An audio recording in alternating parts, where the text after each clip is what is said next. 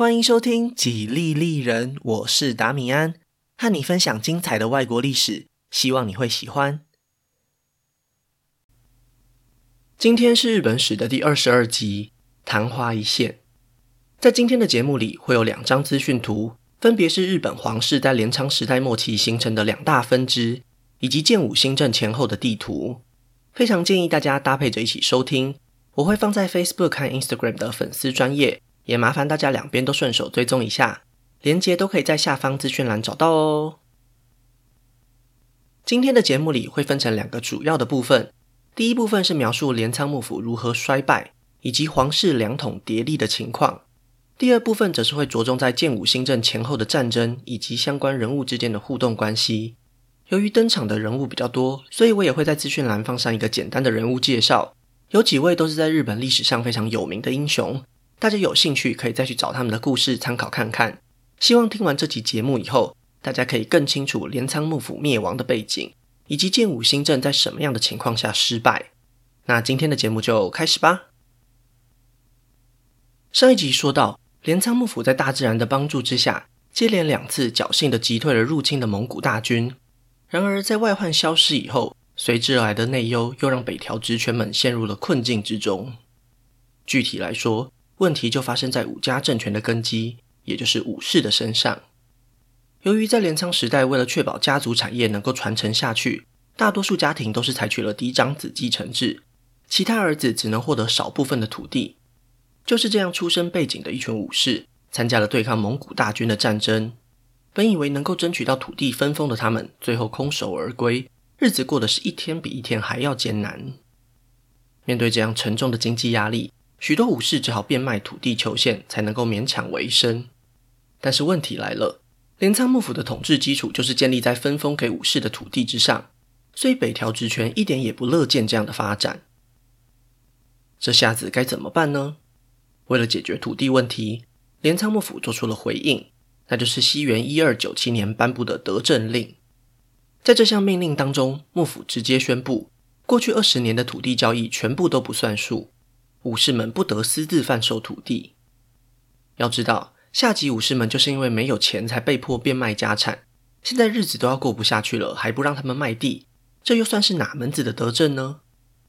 对武士们来说，还真的算是。因为虽然幕府宣布土地交易无效，但并不是像一般人所想象的那样各自拿回土地和金钱，而是宣布土地即刻归还给武士，但是武士却不必退还购买土地的费用。北条职权非常明白，武士们才是支撑幕府的骨干。虽然其他购买土地的财主商人一定也会感到不满，但是如果非要有人吃亏，也只好委屈这些付钱的冤大头了。虽然北条职权暂时维持住了幕府的基本架构，但是德政令毕竟是一个治标不治本的方法。难道现在拿回了土地和金钱，就足够让这些广大的武士们继续生存下去了吗？以当时的社会状况来看，封建的基础还是没有改变，平心而论，饼就是这么大，不管怎么分，都会有人越来越穷。如果没有办法重新分配，就只能镇压不满的群体，让他们没有能力反抗而已。想当然，等到有一天镰仓幕府遭遇到其他问题，没有办法继续压住民怨的时候，这些愤怒和不满都会找到自己宣泄的出口，而这个出口就是来自平安京的皇宫里。这一位准备开启新时代的大人物，就叫做后醍醐天皇，而他的出身背景也让皇族和幕府之间有着难以调和的矛盾。这件事情还得从北条泰时推举的后嵯峨天皇开始说起。让我们先把时间倒转半个世纪，还记得吗？在上一集的节目里，后嵯峨天皇的血脉断绝，所以北条泰时不得不从和幕府关系比较好的皇族之中挑选一位来担任天皇。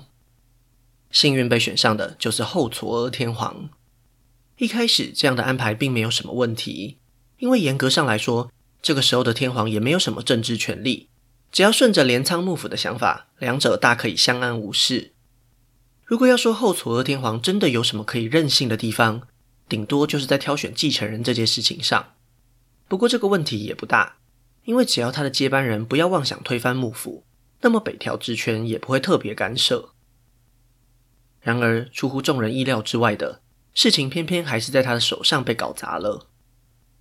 西元一二五六年，已经提前退位的后嵯峨上皇在传位给长子后生草天皇以后，越想越不满意，所以干脆利用自己的父亲身份，强迫长子退位让给次子，也就是后来的龟山天皇。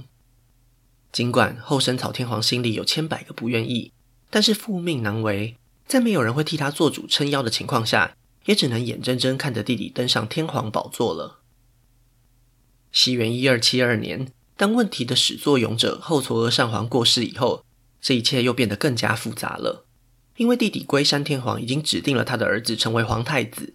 只要这条血脉能够顺利传承下去，哥哥后生草上皇的子孙就永远没有机会再坐上天皇宝座了。偏偏后嵯峨上皇死前也没有明确表示未来继承顺序该如何安排，所以这个责任就落到了镰仓幕府的身上。非常巧的是，两年之后，日本就面临了一个天大的麻烦，也就是蒙古大军的第一次入侵。担心爆发皇族内斗的北条直权只好站出来居中协调。他们想到的办法是，既然两条血脉都希望能够继承皇位，那就大家轮流就好了嘛。如果将来哪一天其中一条血脉断绝了，那事情不就和平的解决了吗？于是，接下来的几十年内，后生草上皇的子孙被称为持明院统。而龟山上皇的子孙则是被称为大觉寺统，他们会交互指定对方的后代成为自己的下一任接班人，形成了一个两统叠立的特殊现象。如果发生任何纠纷，就交给镰仓幕府主持公道，确保大家都能够遵守最一开始的约定。这集节目的主角后醍醐天皇就是来自大觉寺统的一位皇族，在这一套轮流继承的游戏规则进行了几十年后，终于轮到他来接棒了。不过，值得注意的是，后醍醐天皇的角色非常尴尬，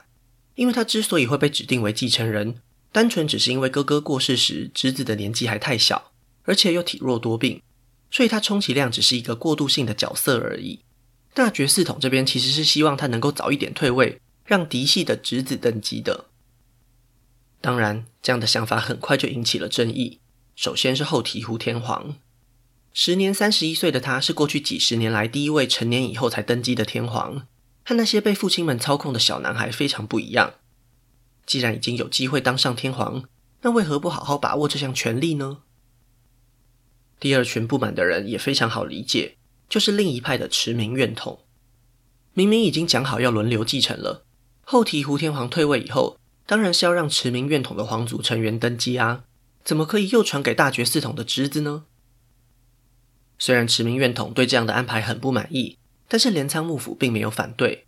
最后也只好妥协，要求后醍醐天皇的侄子登基以后，必须指定持明院统的成员担任皇太子，这件事情才暂时平息了下来。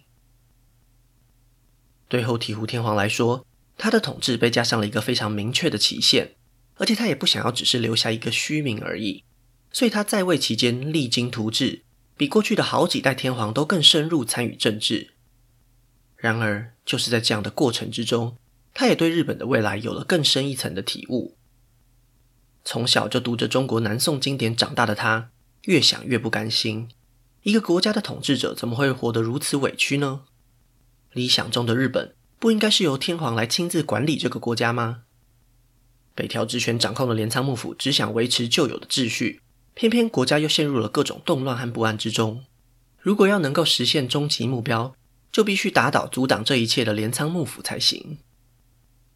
西元一三二四年，后醍醐天皇终于把这种大胆的想象付诸行动了。按照日本历史的命名逻辑，因为当时的年号叫做正中，所以这场政变就被称作正中之变。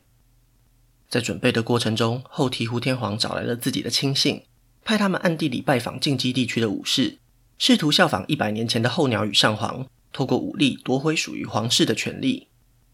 然而，事情进行得并不顺利，在还没开始行动以前，就已经走漏风声。六波罗探提也尽到了他们的职责，火速派出人手，将参与此事的一干人等都逮捕归案。后醍醐天皇得知计划失败以后，也只好装疯卖傻，表示自己对这一切毫不知情。虽然镰仓幕府没有针对此事追究后醍醐天皇的责任，但是他所剩的时间也不多了。大觉寺统的亲戚。每一个都希望他赶快退位，把天皇宝座还给他的侄子。而持明院统这边也很清楚，早一天让后醍醐天皇的侄子登基，也就能够早一天轮到持明院统上台。来自皇族的压力全部都重重的落到了后醍醐天皇的身上。为了守住自己的政治理想，也为了让子孙能够继续担任天皇，后醍醐天皇决定故技重施，再一次谋划一场倒幕行动。这一次准备的时间更久，联络的范围也更广，终于在西元一三三一年，第二次举起了反抗镰仓幕府的大旗。自从政中之变以后，后醍醐天皇就已经认清现实，单靠他一人的力量绝对无法推翻幕府，所以就决定拉拢佛教势力成为自己的盟友。正好他的第三位皇子护良亲王在年幼时就已经出家为僧，可以顺理成章地担任这个联络的角色，所以后醍醐天皇就利用自己的影响力，将护良亲王推举为比瑞山延立寺的住持，希望在倒幕行动中可以获得僧兵的帮助。另一方面，后醍醐天皇也在近畿地区找到了一位骁勇善战的将领，那就是大名鼎鼎的南木正成。这位来自河内国的武士，他的过去非常神秘，在史料当中几乎找不到任何确定的答案。一般主流的说法认为，他过去也曾经是侍奉镰仓幕府的御家人，只不过他也跟其他同僚一样，面临了经济生活上的困难，最后沦为一种被人们称为恶党的武士集团。这些恶党的成员们因为不受重用，又无法靠仅有的土地为生，所以相当痛恨镰仓幕府。他们大多数拒绝向幕府缴纳税收，有时候还会进行打家劫舍的勾当。严格来说，就和强盗没有两样。只不过对后醍醐天皇来说，他眼下最缺乏的就是愿意与镰仓为敌的武装力量。当然，也就毫不犹豫地和楠木正成这些恶党取得了联系。那么这一次，后醍醐天皇的计划成功了吗？很遗憾的，他还是失败了，而且这一次竟然是被支持大觉寺统的官员给出卖了。等一等，后醍醐天皇自己不就是大觉寺统的吗？为什么官员要在背后捅他一刀呢？理由很简单，因为他们认为后醍醐天皇的计划完全不可能成功。如果触怒了镰仓幕府，那么大觉寺统的血脉都会遭到牵连，永无翻身之日。虽然背叛后醍醐天皇就必须暂时让持明院统上台，但是只要按照轮替的规则，未来还会有继续发展的空间。就这样，接到消息的六波罗探提立刻采取行动，再一次扫荡了朝廷内与后醍醐天皇勾结的官员。而天皇本人则是在得知计划失败以后，立刻就逃离平安京，躲到郊外去了。为了避免夜长梦多，镰仓幕府特别从关东地区调派了大部队前来围攻镇压。结局大家应该都可以猜到了。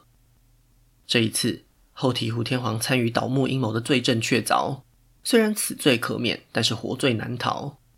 按照惯例，被镰仓幕府流放到了日本外海上的隐岐岛。如果没有意外的话，他的一辈子就要在那座小岛上度过了。在这一次又一次的尝试之中，虽然倒幕计划最后都以失败告终，但是千万别忘了，北条氏掌控的镰仓幕府非常不得人心。武士们随着时间的推移，只会越来越穷，愤怒和不满也只会与日俱增。所以，当后醍醐天皇被流放之后，全日本各地聚众闹事的武士找到了一个正当的理由，指控镰仓幕府不尊重皇室，纷纷以拯救后醍醐天皇的名义起兵造反。这样的主张站得住脚吗？很显然，如果以旁观者的角度，这种说法是完全不合理的。幕府流放皇室的行为，一百多年前的陈久之乱就发生过了。现在不满的武士们，当初很有可能都是帮凶。而且镰仓幕府在流放后醍醐天皇以后，马上就找来了持名院统的光严天皇登基，也算是遵守了两支皇族血脉之间的约定，并没有任何处置不妥的地方。不过说是这么说，民怨沸腾的日本已经再也容不下北条氏和镰仓幕府了。在后醍醐天皇被流放以后，那位担任延历寺住持的护良亲王接下了倒幕的大旗。他在奈良附近的吉野还俗，以皇族成员的身份号召近畿地区的武士持续抗争。与他并肩作战的南木正成更是利用游击战术，好几次击溃了镰仓幕府的武装部队。虽然单就数字上来看，这些成功并没有办法动摇北条氏的根基，但是对于鼓舞士气却起到了关键的作用。每当遭遇幕府军进攻时，南木正成都能够想出新奇的战术反制，硬是守住了反抗军的最后一口气。这样以弱胜强的姿态，让全日本的武士都开始注意到，镰仓幕府并没有他们想象中的那么强大。如果连楠木正成所带领的一小支部队都没有办法剿灭，那镰仓幕府又有什么好害怕的呢？这样僵持不下的局势又过了两年，认为已经站稳阵脚的楠木正成偷偷派人联系在外岛孤立无援的后醍醐天皇，希望他能够冒险回国，展现倒幕派的决心。就这样，在一个戒备松懈的晚上，后醍醐天皇等到了楠木正成的手下，悄悄地踏上了本州岛的土地。当消息传到镰仓时，北条氏全体上下惊恐万分。本来光是户良亲王和楠木正成就已经够他们头痛了，现在又加上被流放的精神领袖后醍醐天皇，恐怕稍有闪失，就将会迎来镰仓幕府的末日啊！对此戒慎恐惧的北条氏决定任命他们手下年轻有为的大将足利高氏，由他来负责终结这一切的纷乱。然而，接到命令的足利高氏心中却有了另外的盘算，原来。足利氏的祖先最早也是河内源氏出身，可以追溯到在后三年之役里大放异彩的源义家。虽然足利氏并非源氏嫡系，但是在镰仓时代里，他们世世代代和北条家联姻，久而久之也就累积了雄厚的力量。当他们看着北条政权陷入风雨飘摇之中，身为家族领导人的足利高氏自然也就有了取而代之的野心。这样的雄心壮志，正好碰上了一个千载难逢的机会。镰仓幕府西征的军队当中，其实除了足利高氏之外，还有两位指挥官。但是偏偏在行军的途中，其他两位将领都遭遇了袭击而意外身亡。整批待在近畿地区的幕府军队都必须听从足利高氏一人的命令。经过一番权衡考虑以后，足利高氏认定北条政权的气数已尽，终究将会被时代给淘汰，趁现在跳船才是最明智的选择。于是，当他来到平安京以后，私底下派人前往倒幕阵营，商讨临阵倒戈的细节。倒幕派对于这样一支强大的军队要加入，当然是求之不得，立刻就同意和足利高氏联合作战。完全被蒙在鼓里的六波罗探提，还以为终于等到帮手来剿灭倒幕军，没想到倒大霉的竟然会是自己。在毫无防备的情况下，面对足利高氏率领的大军压境，他们是一点胜算也没有。交战过后没多久。这个成立超过一世纪的幕府机构，就在战火之中灰飞烟灭了。有句话叫做“墙倒众人推”，用来形容这个时候的镰仓幕府，真是再适合不过了。就在足利高氏倒戈的同时，他的远房堂哥新田义贞也在关东地区揭竿起义，目标就是北条政权的大本营镰仓。才刚派出大军西征的幕府，此时的防御非常薄弱，再加上接连几位重要的御家人背叛。士气一落千丈，缠斗几天以后就丧失了战斗意志。紧接着，盘踞在关东地区多年的武家政权就这样轻而易举的被攻陷了。虽然真正杀进镰仓的是新田义贞，但是明眼人都知道，在握有军队的将领之中，足利高氏才是实力最强大的一位。而且平心而论，他的阵前倒戈才是真正压垮骆驼的最后一根稻草。新田义贞顶多算是冲上去对着尸体踢两脚而已。后醍醐天皇也非常明白足利高氏的重要性，所以等到他回到平安京，并且赶走驰名院统的光严天皇以后，他立刻就大肆表扬足利高氏，甚至将他称为推倒镰仓幕府的第一功臣。不仅如此，后醍醐天皇还将他过去担任尊治亲王时的其中一个字赏赐给了足利高氏，从此以后他就成为了与天皇共享尊字的足利尊氏。也算是给足了面子。那么，其他几位功臣又得到了什么样的回报呢？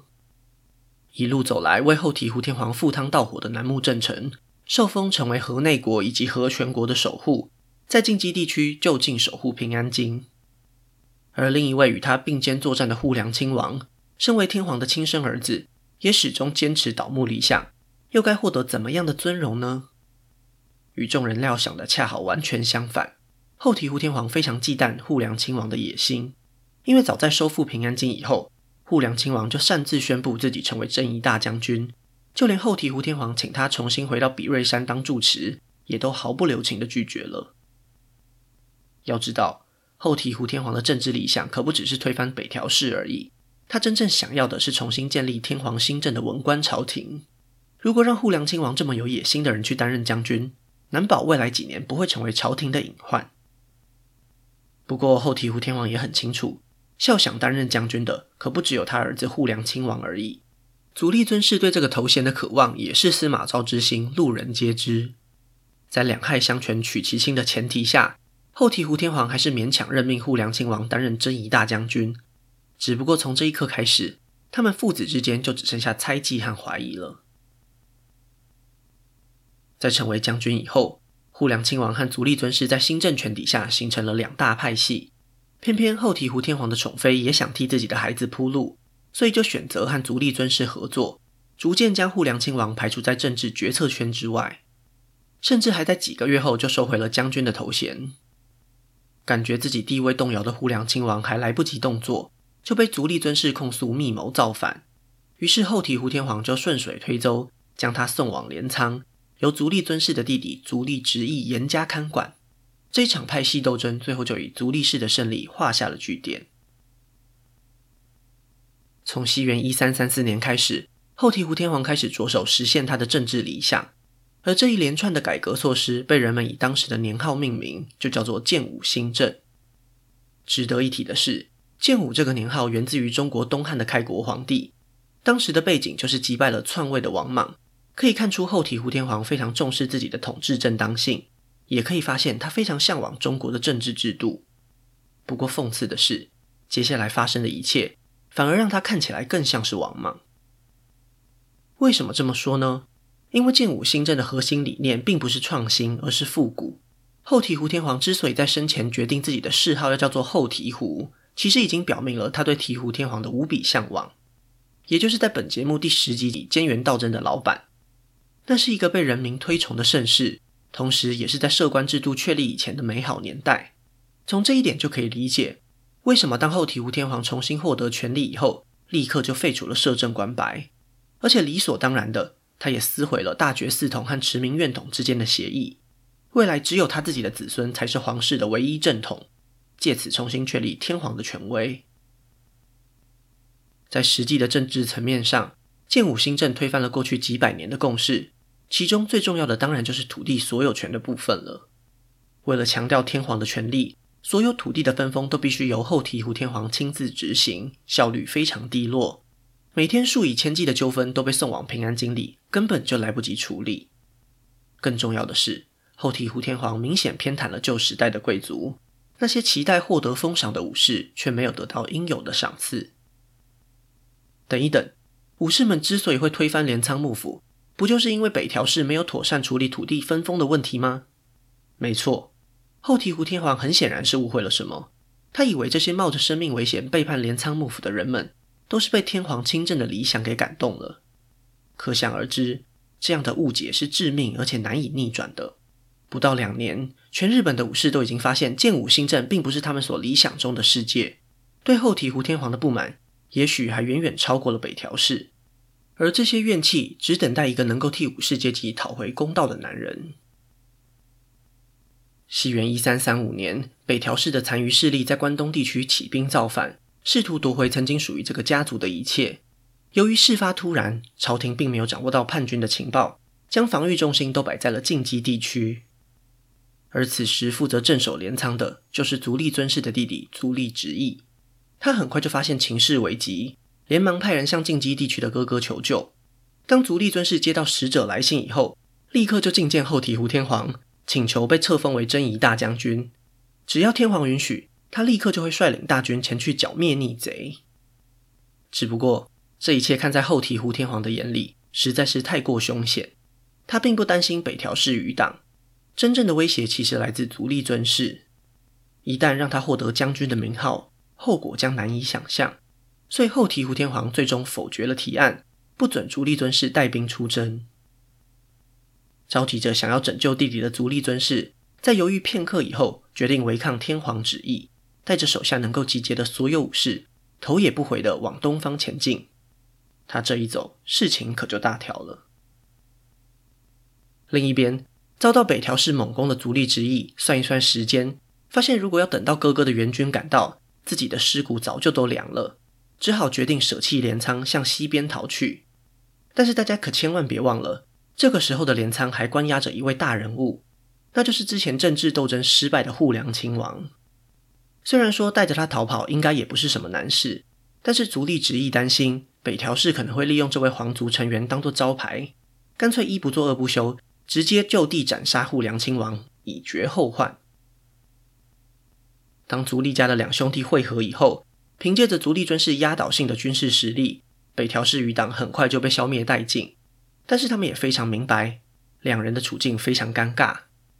位于平安京的朝廷正在讨论该如何处置抗命的足利尊氏。当户良亲王被杀的消息传来以后，后醍醐天皇也没有其他选项了。任意处决皇室成员，毫无疑问是在挑战天皇的权威。